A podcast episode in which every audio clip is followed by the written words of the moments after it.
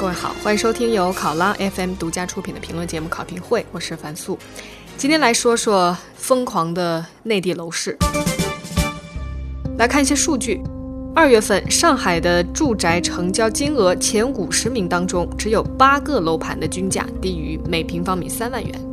两个月之前，上海的平均楼价大约是每平方米两万块钱。南京、杭州、苏州等核心二线城市紧随其后，频频出现排队疯抢的购房热潮，日光盘层出不穷。深圳则刚刚经历过2015年全年房价涨幅超过百分之四十八的疯狂。这些一线城市和部分二线城市楼价的突然爆发，其实有迹可循。香港的端传媒采访了中原地产首席分析师张大伟。他说，二零一五年四季度以来，政府推出一系列地产救市政策，直接带动市场回暖。再加上宽松的货币政策、高净值人群资产配置需求等多种因素的叠加，大量资金流入楼市，推动了中国一线城市和部分二线核心城市房价疯涨的局面。而过去两年，在经历了过度开发之后的中国房地产业面临巨大的去库存压力。在总体经济一路下行的情况下，经济学家马光远在二零一五年底发表的一篇题为《二零一六年这几个城市的房价会大涨》的文章中判断，二零一六年中国经济的总体温度仍在寒冬，而房地产是否稳定将成为中国经济的胜负手。基于此，政府对房地产去库存的政策力度将超乎想象。在帮助农民工买房的同时，一系列政策组合拳将会应应推出。马光远坚称，政府一定会救市，百分之百会救，百分之一千会救。如果这个世界上只有一种爱是真爱，那一定是中国政府对房地产的爱。不出所料，今年二月份以来，中国政府密集推出一系列房地产救市政策。二月二号，央行出台首套房的房贷政策，不限购城市的房贷首付从三成降到两成。二月十七号，央行再次发布消息，上调职工住房公积金账户存款利率。二月十九号，又迎来营业税、契税的减免，政策利好刺激不断。那么这一整套的政策组合拳到底对房地产市场、对中国经济带来了哪些正面的和负面的效应？其中蕴含着什么样的风险？楼价还会继续涨吗？如果想买房，现在的时机合适吗？如果投资了房产，现在应该抛售吗？要解答这些复杂又实际的问题，今天我采访了两位嘉宾，一位是诺亚香港财富管理研究总监、香港大学经济金融学院的课程教授夏春博士，另外一位是曾经在中国财政部任职，现在是深圳市金宗信投资有限公司董事的卢奇元先生。我们先来听夏春博士的分析。呃，首先就是想了解您怎么看楼市疯涨的原因。有分析说，这完全是受到。政策的刺激，也有人说这还应该加上高净值人群，他们有这个资产配置的需求。您怎么看这个现象背后的原因？最后走到这一步，采取这样的一个方法来刺激楼市，其实也不是很意外。实际上，我们在去年十月份的时候，我们就已经了解到，通过一些渠道了解到，就是国家呢可能会采取在在就是说经济现在下行啊，各方面问题比较多的情况下呢，先去尝试一些其他的一些渠道去解决这个。中国经济的这些问题，但是呢，如果其他的这些方法都不是很奏效的情况下呢，最后一定会回到这个楼市刺激这个路子上来。呃，那么这个路子呢，它本身也是一个怎么说呢？就说呃，有一些合理的因素。呃，当然最后反映到市场上最后的这个行为上面和价格上面呢，也有一些合理和不合理的因素吧。呃，至于说到刚才你说的这个资产配置的角度来讲呢，这个其实呃，我个人觉得就是中国的。投资者也好，或者说居民也好啊，就是说在现在这个阶段，如果你要去看平均的话，呃，全国的平均的话呢，其实我们现在配置在这个房子上的这个资金啊，或者资本啊，已经是超过了全球的一个合理的一个比例啊。中国人绝大部分的这个资金是放在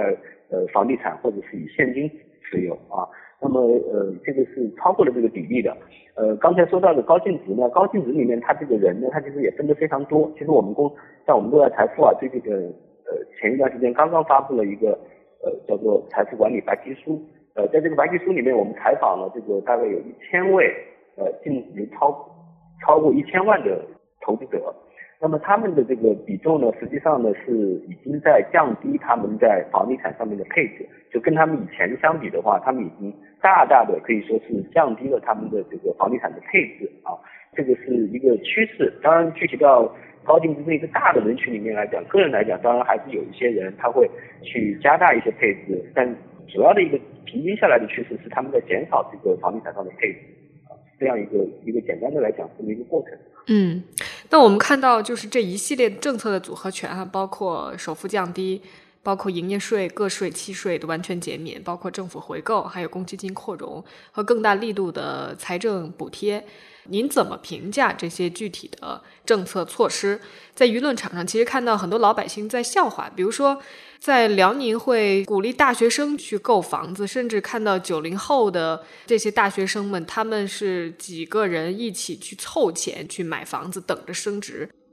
啊，是这样的啊，在中国呢，大概是在去年就十二月份那个中央经济工作会议上面提出了这个房地产去库存。啊，这个这个实际上是在过去的中国的这个中央一一个级别的这个经济政策里面，可以说是第一次提到这个房地产去库存。啊，同时呢，也提到了一些以前从来没有提到过的说法啊，就是说，包括像说，呃，鼓励这个房地产商，呃，适当的降价来，呃，去库存，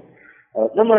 这样的一个政策下面呢，其实当他中央这个决策层面做出这样一个决策以后，他接下来就是要到执行层面啊，就是全国各地各各个地区各个省市啊，根据他的情况来来执行，呃，但是呢，我。呃，我个人认为去库存，包括降价去库存这样一个大的一个方针，本身是有非常合理的一个呃一个必要啊。但是呃，真正到了执行层，比方说部一级的这个执行层，呃，这个住建部这个层面，以及到了刚才说的各个地方的这个执行层面，它很有可能呢会出现很多走样的情况。啊，这个呢也是因为我们中国这个呃体制决定下来的。比方说，你如果换成美国的话，如果美国的总统他肯定不会去管到各个地方的这个呃一个经济政策啊，它实际上各个地方的经济政策呢是由各个地方的这个呃来决定的。但我们中国因为是从上往下的这样一个的经济制定过程，所以自然而然呢就会在执行层面上呢出现很多问题啊。那么这一点呢，在过去经济上上行的过程中间呢体现的可能不明显啊，因为那个时候没有。问题都不会暴露出来。那么，呃，最明显的这个，刚才我说到这个执行层和这个中央决策层之间的这种差异啊，最明显的是体现在去年的股市上面。啊，就说其实股市其实也是中央的一个方针啊，中央的一个推动，包括像当时多少川行长出来说，啊，这个资金进入到股市也是呃呃有有利于实体经济啊。那么执行的时候呢，这个里面就呃牵扯到。太多太多的不同的这个人进来了啊，那么今年的这个房地产这个，我觉得就是已经体现的比较明显了啊。我觉得中央的意思是什么呢？他是希望就是说我去库存，同时呢通过各种各样的政策配合啊，呃来把这个三四线的城市的库存降掉，同时呢希望能够带动通过带动，比方说二线城市的价格的这个回升啊，然后能够。解决掉很多问题，因为这个大家都知道，就是跟这个房地产有关的这个贷款啊、地方债务啊啊，有太多太多方方面面呢都绑在这个上面了。所以呢，它如果能够把二线城市的这个房价呢给带动起来，同时呢让一线城市呢，比方说稳步的增长，或者说呃不要大的不要有暴涨，因为去年放松的，刚才你提到的这些经济政策方面呢，其实只是放松了二三线城市的、二三四线城市的这些。公积金啊，然后首付啊，这种各种各样的东西，一线上面的限购，一线城市的限购其实是没有太多变化啊。这是这是我们说从从那个中央这个层面，或者说部一级的这个决策层面，可是它已经站到了下面啊，越往下走，还有这中间我牵扯到的，像开发商，像那个地产中介，站在他的利益角度来讲，就会上演出各种各样的这种稀奇古怪的事情，就包括你刚才提到的这种。这种啊，这个沈阳这些地方的这个零首付的政策，那么它刚出台，上午出台，晚上就叫停了啊。那这种事情呢，就说就有点类似于去年股市吧，就说在那个一方面呢，先是要鼓励各种各样的金融创新，突然一下子要说，哎，这个不行了啊，这个配置要查了啊，然后突然这边左手在稳市场。救市，然后右手呢在这里继续打压这个配置，所以今年股市上到现在为止，我们来看到的情况呢，就是说，其实如果对于熟悉中国经济啊这个过去的这个情况来讲呢，其实今年出现这个情况其实并不是太意外。嗯。是我看也有分析师说，房地产的这个本质还是货币现象，因为中国房地产大周期它还没有见顶的情况之下，只要小周期。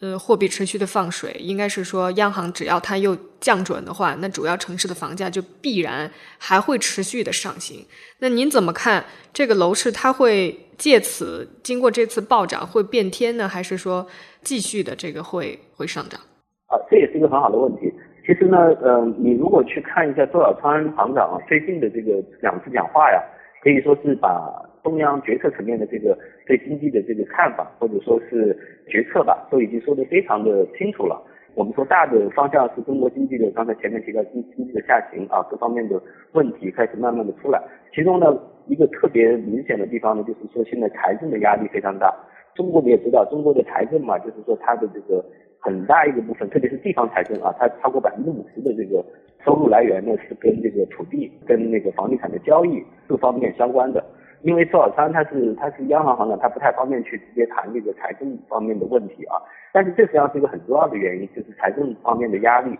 非常非常大，地方债的这个压力非常大。那么最后呢，周小川就说呢，从银行的资产质量也好啊，就说发现的这个个人贷款啊，就是住房贷款方面的这个资产的质量呢，其实是。非常好的，就是在中国现在这样的一个局面下啊，你银行贷款给给企业的话，他可能收不回来，或者是他没有动力去贷款，因为他很担心将来的风险。那么根据过去的数据来看，就是住房贷款这一块的这个违约率是很低很低的啊。然后呢，再加上呢，中国的住房贷款呢，在整个这个贷款里面的比重呢，周行长说的很清楚啊，就是跟其他国家比的话呢，还还比较低啊。但这里面其实呃，我我我不细谈这里面的这个比较啊，就能不能比啊？我们中国经常有一个问题，就是说有时候你拿这个去比，比完以后你说中国不合理，然后他们就会说不应该这样比啊。但是有时候呢，如果他们自己觉得这样去比能够得出一个合理的说法呢，他就非常乐意的、非常愿意的这样去比啊。这个，所以我今天不展开谈这一块。那么现在就是说到了这样一个情况下，就是说。我们说中国的这个房地产啊，它实际上很大程度上的确是有，我觉得两个很重要的原因素吧。一个是货币的原因，就像你刚才提到的，就说中国这些年它的这个货币的供应量的增长啊，如果去跟我们知道我们的 GDP 也增长的很快啊，但如果你把它做一些合理的分析的话呢，你会发现呢，多出来的这部分货币啊，其实实际上是主要被房地产市场吸收了啊，就在过去啊，这个是非常明显的一个证据。那这是一个方面，但是呢，我们说货币嘛是覆盖整个全国的嘛，就是如果说多了的话，那全国都多，对吧？但是为什么这个城市的价格就房地产价格还有这么大的区别呢？那就涉及到我刚才说的第二个很重要的因素，就是人口了啊。那么这个人口很多省市它的人口是净流出，那这些地方的房价呢，它必然是下降的啊。那有些地方是吸引人才进入的啊，那么它的房价就处于一个上涨的趋势。那么还有一个因素，过去谈的比较多啊，就是说呃叫收入啊，那么很多时候是谈我们说租金收入比啊，各种各样的呃房价和收入比啊，各种各样的这个比，在中国这样的一个环境下呢，它一定要跟那个人口的流入流出要去结合。那什么意思呢？比方说你们呃北京上海的这个房价，呃如果你光拿北京本地的这个收入平均数也好，或者说北京本地的这种高收入的人也好。上海的也好，其实你还是很难理解啊，因为它已经非常非常的显得是非常非常大的一个泡沫。但是如果你拉呃全国这个层面上啊那些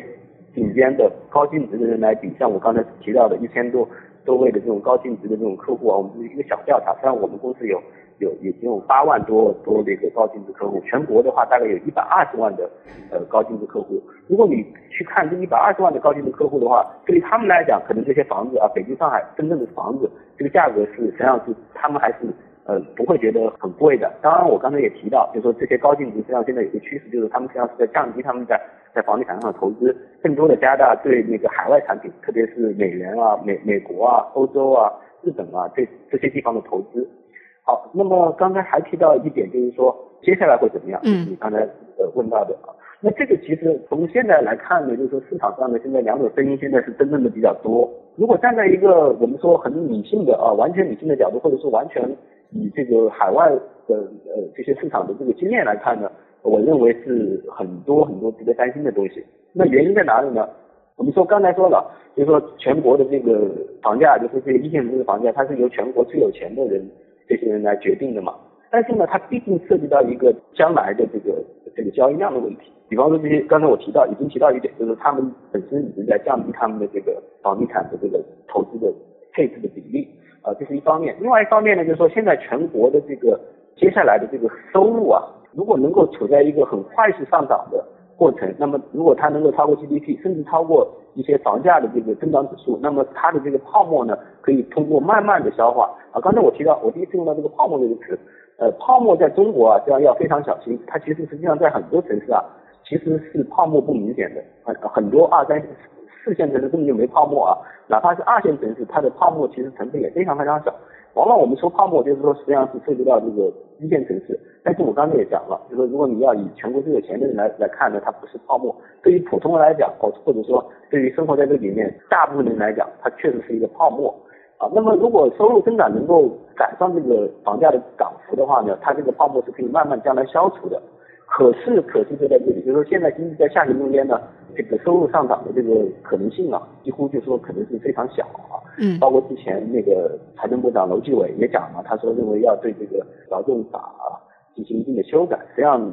意思就很明确，就是说要遏制过去这种工资的收入啊实际收入比较快的这种这种势头，所以这个实际上是一个非常值得担心的一个长期的因素。那么当然还有长期来讲，还有一个很大的一个担心呢，就是说房地产这种这种市场啊，这个它本身的这个从制造业来讲，它的含金量是非常低的。虽然说我们经常说它可以带动很多行业发展啊，其实每个行业都是互相带动的啊，就是不能说是一定是房地产。你你的房你建房子，你同样一个房子，你不同的价钱，它都是带动同样的产业。其实比较担心的就是什么呢？就是当把所有的资源、所有的资本都投到这个房地产这样的一个行业里面去以后呢，因为它的技术含量不高的话呢，那么整个国家的这个转型升级、科技业的发展啊，就说一些新兴产业的发展都会因此而受到一遏制。比方说我们现在宣扬的这种全国呃大众创新，所谓的叫做万众创新啊那种互联网加，这些实际上它非常依赖一个呃很好的外部环境。如果这种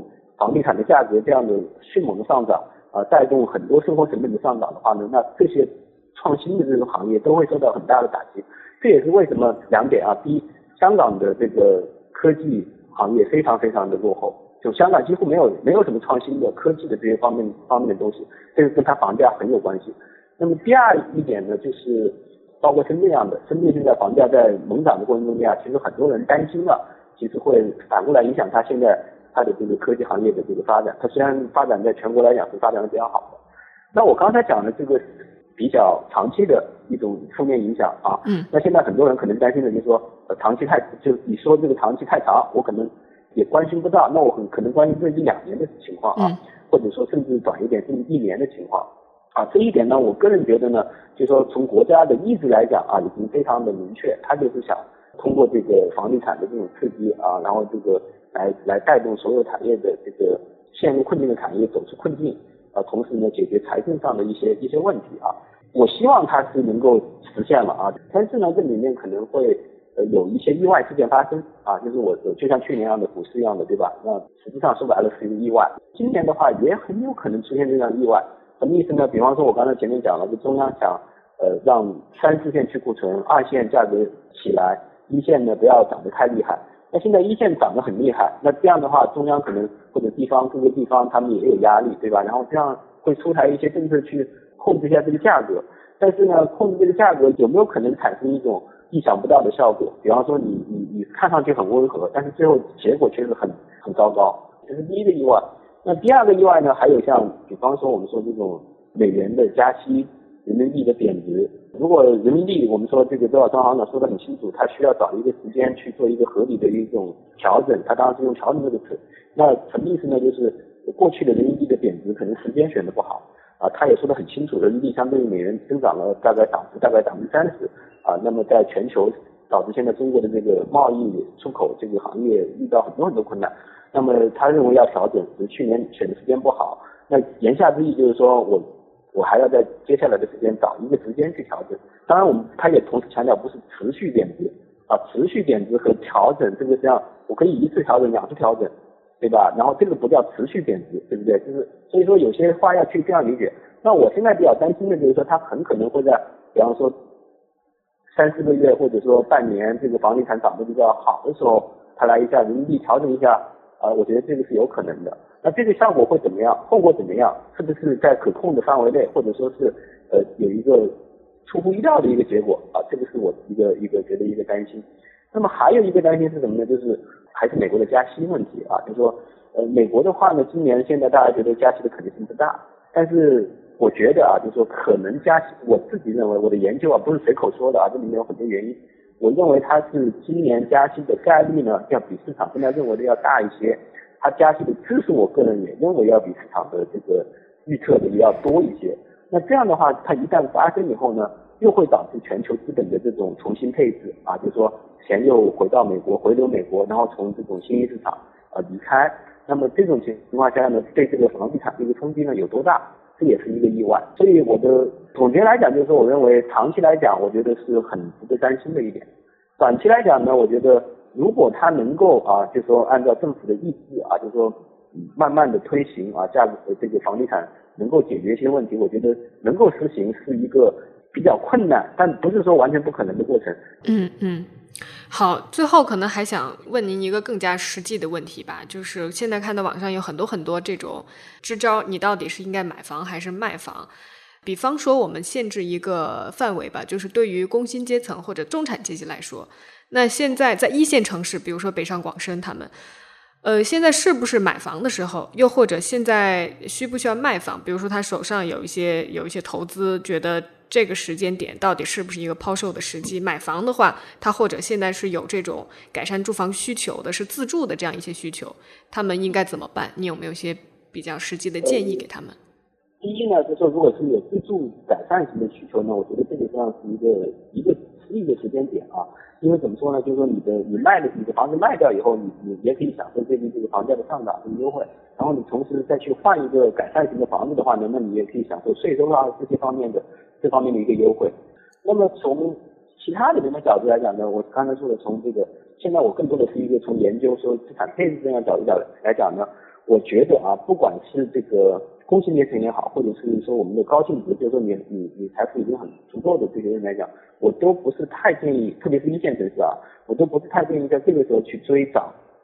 啊，就是说投资投资，不管是哪一种资产，追涨都是一种不太理性的行为，啊，这个追涨呢，就是说，呃，我们觉得是一种人的自然反应，有这个这个是很正常的，但是实际上从投资理论上来讲，或者说投资实践最后的这个我们非常熟悉的这个各类资产的这种价格的变化来讲呢，就现在去追涨啊，实际上是一个。呃，不是很理，就不理性啊。你可以，你买得起的人当然就不用说了啊。就是说，买得起的人呢，他已经肯定已经有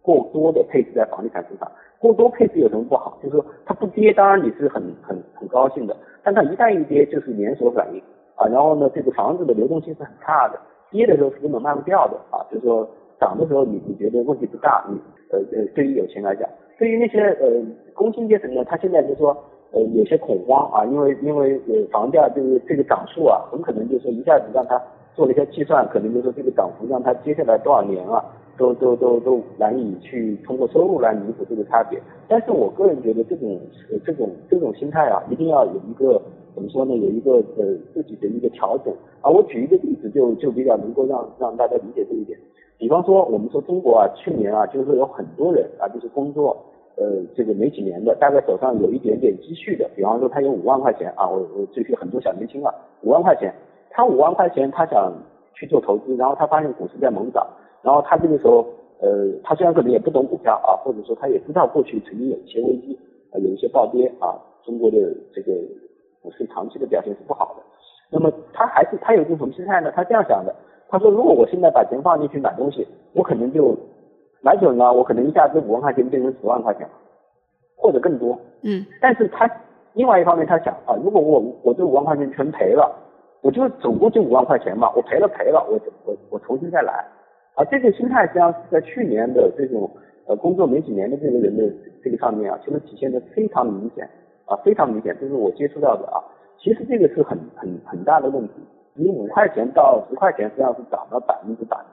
你十块钱你保得住吗？他没有想过这个问题，就说你五块钱到了十块钱，这些时候怎么样？你是在十块钱把它卖掉吗？很多时候实际上是在十块钱的时候还是没有把它卖掉啊，或者是加仓或者怎么样。所以实际上很大程度上啊，这五万块钱变成十万块钱的可能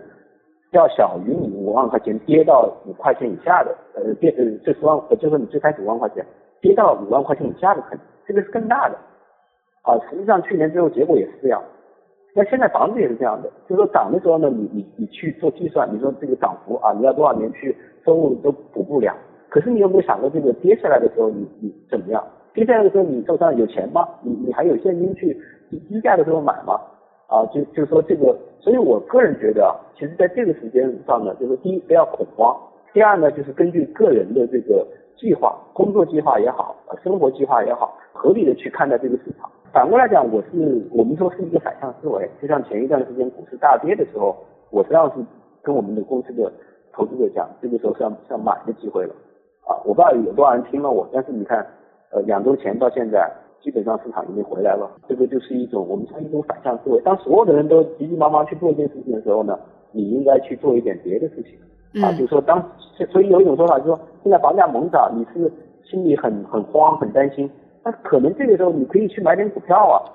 别人都不敢碰股票的时候，就像我刚才说了，股票最近就有有一定的这个回涨。嗯。当然了，最后说到我们我我这个建议呢，总是一个很大概的啊，最后落到每个人身上，每个人身上是不一样的啊，所以所以呃，我觉得过去的事情就让它过去，就不要说我我没有赶上这个，我本来要买的我没买，要等了一个星期，等了一个月，这个价价钱涨了多少倍了？我觉得完全没有必要为这种已经发生过去的事情了。去懊恼，去懊悔，还是要往前看。嗯嗯，还有一种情况就是手上有几套房子，就正在做投资，他们也会问说：“哎，那看上去已经涨成这个地步，应该不会再涨了吧？应该到顶了吧？是不是应该在到顶的时候，我把手上的房子抛了？”这个是要没有人可以预测到的。像去年有些人可能把房子卖的时候，他当时卖的时候很很高兴啊，但是现现在他也想：“哎呦，我卖早了啊！”昨天我还见到一个大客户，他零八年金融危机的时候，他手上。具体数字我不说了，他等于就是说在那个银行里面，他担心他银行的存款，然后他把他他找银行说，你能给我多少钱，给我多少钱，然后银行当时也一下子拉不出拉不出那么多现金来，就给了他一些黄金，啊，结果他这个黄金呢，就隔了一段时间呢，他发现黄金涨了，然后他就把黄金卖了。但是我们都知道，在零八年金融危机的时候，黄金涨了很多很多，所以他也卖早了，啊，那么现在我个人觉得呢，就是说，作为你手上有多套房子的人呢，你在在这个时候你去想。接下来会不会涨更多？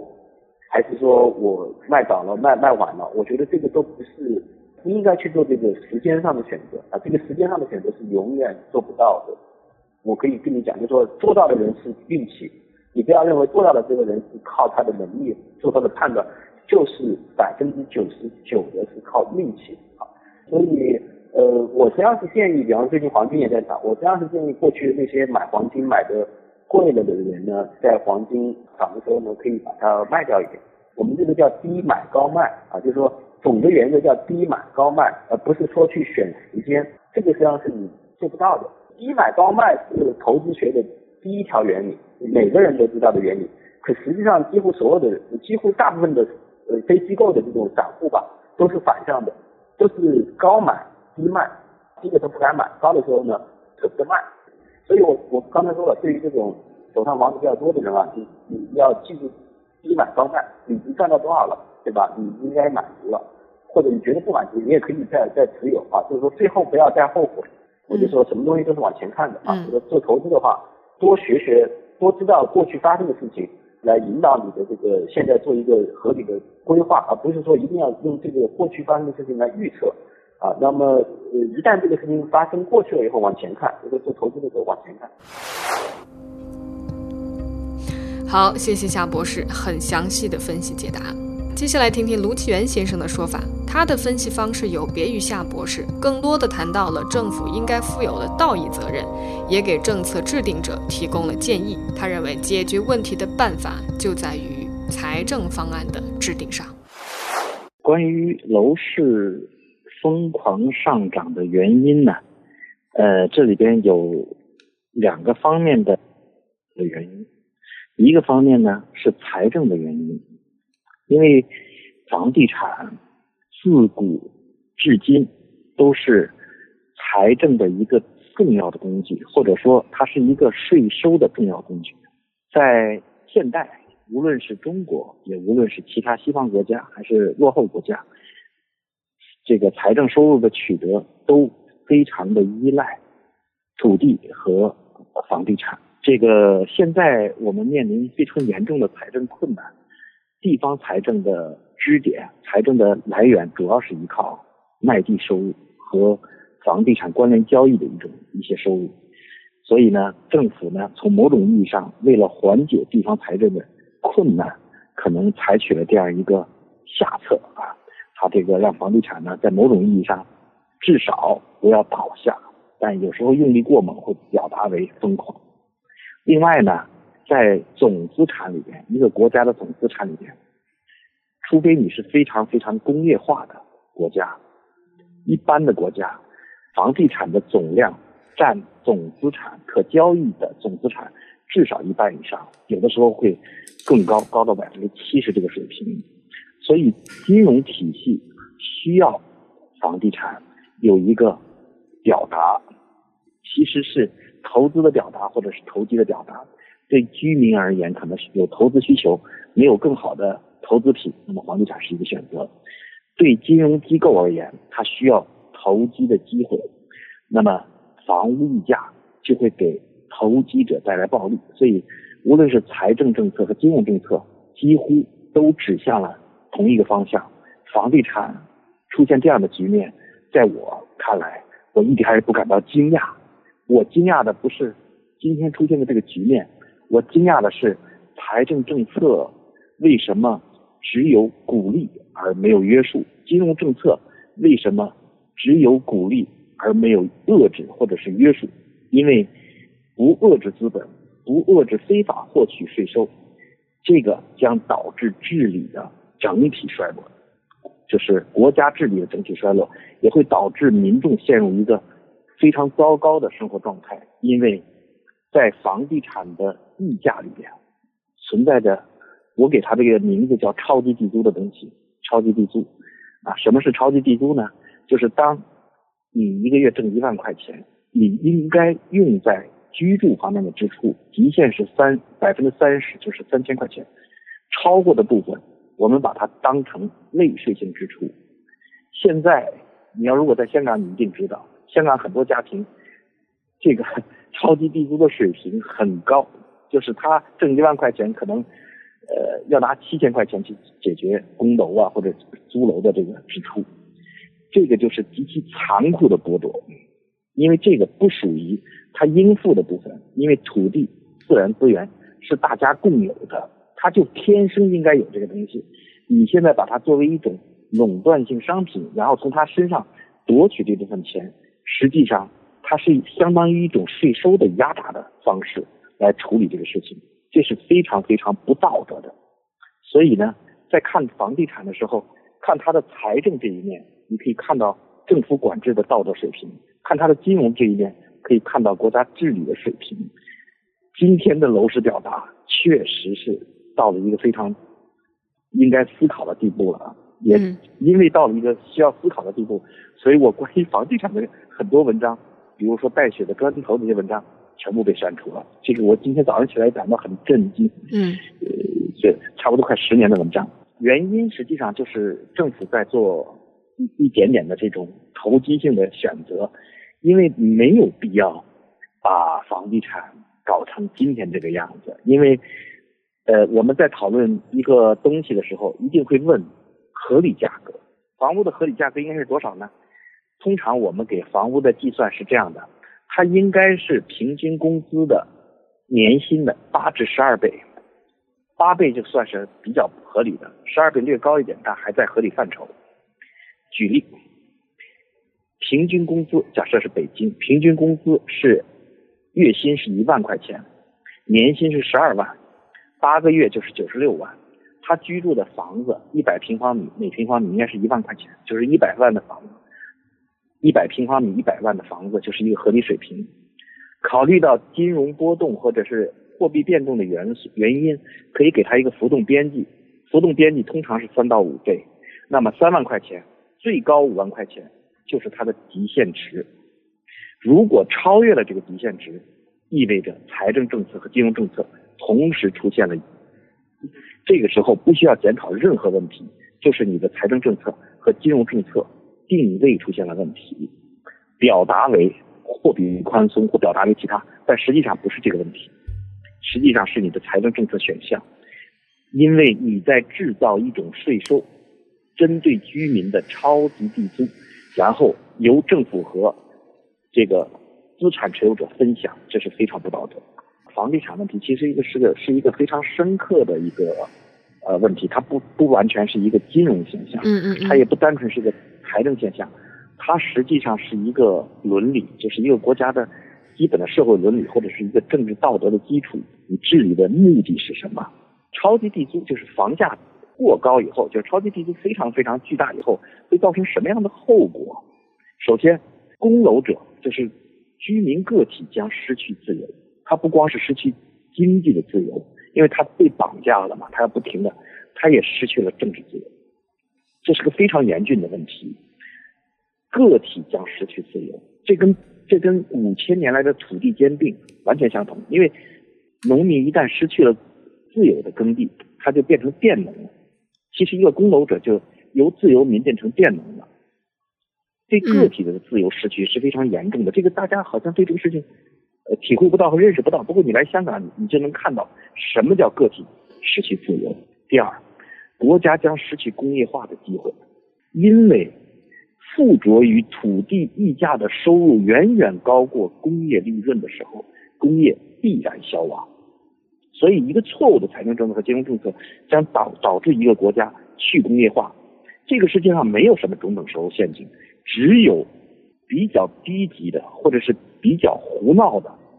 财政政策和金融政策，导致财财政政策才会出现中等收入陷阱和去国家去工业化。第三，超级帝都的存在将导致实力阶级迅速的形成，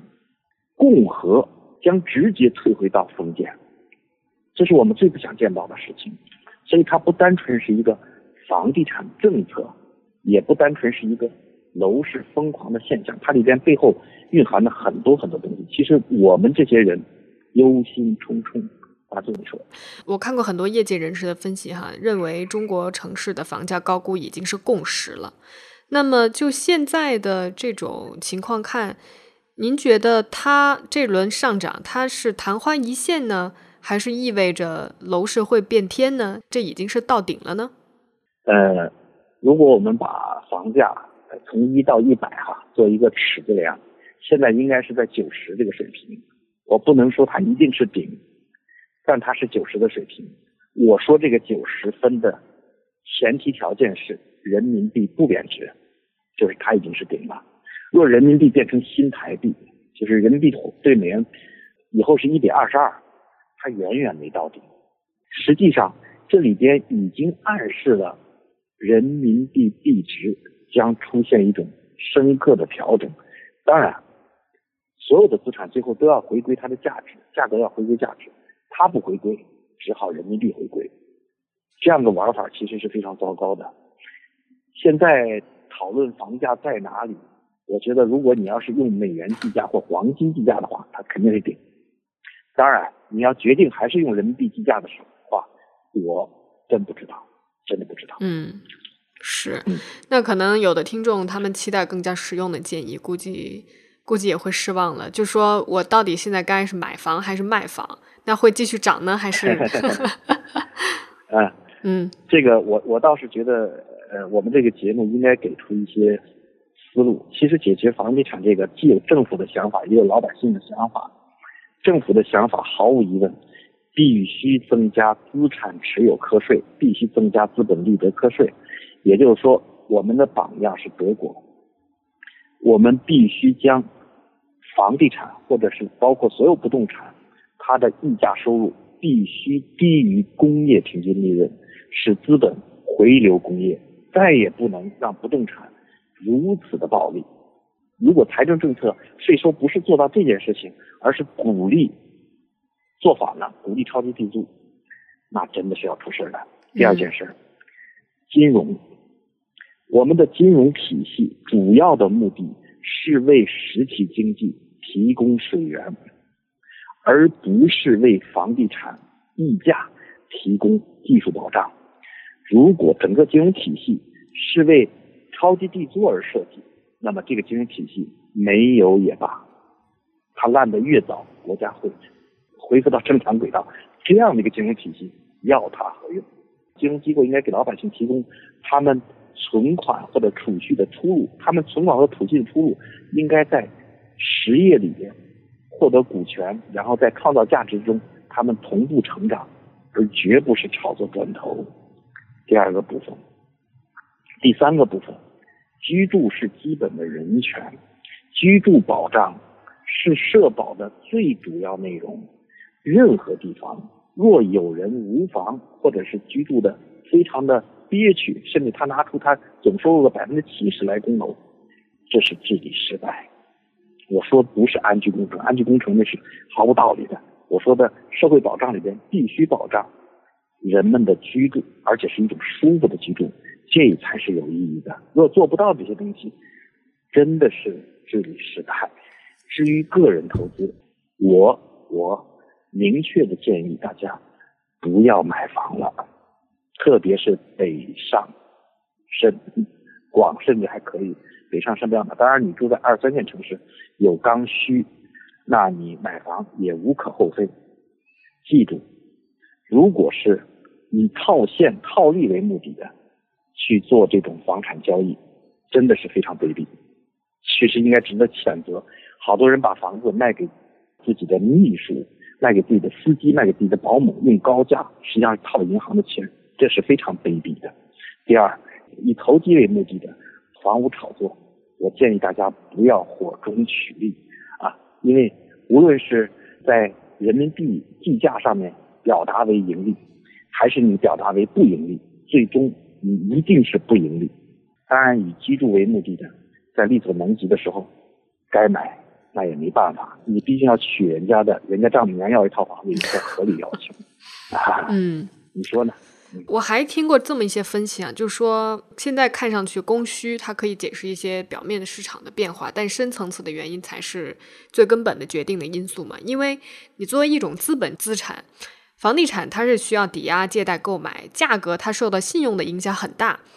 过去十几年呢，中国房地产一直持续的往上走，主要是建立在中国经济整体模式的这个正反馈当中。也就是说，中国信用大周期它影响它水涨船高。但是现在呢，这种正反馈因素已经结束了。你看到出口和外商投资下滑很明显，基础货币的投放收缩，这意味着信用大规模扩张的时代一去不复返了。就这会不会形成一个一个恶性的循环？就说你一方面大环境大的经济模式它是出现了问题，在同时你又希望去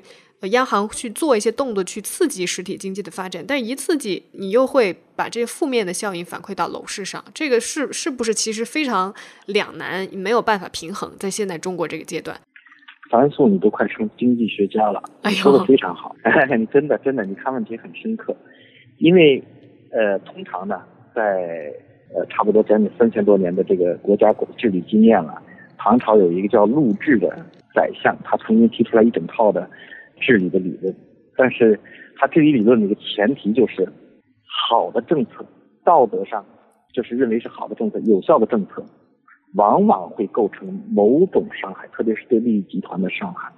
这个时候需要极高的道德勇气和极大的。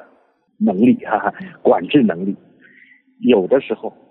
由于道德勇气不足，或者是控制力不够，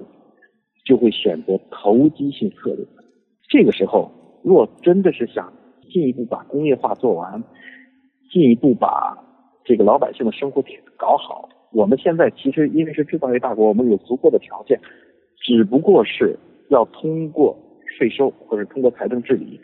伤害一部分。实力者既得利益，一年到两年之内就调调完了。但是现在这个决心要下下来很难。解决目前中国经济的唯一出路就在财政上，或者再具体说，就是通过大规模财政转移支付，就在税收上面。我再说一遍，没有金融方案，只有财政方案。财政方案是唯一的方案。若能理解这句话。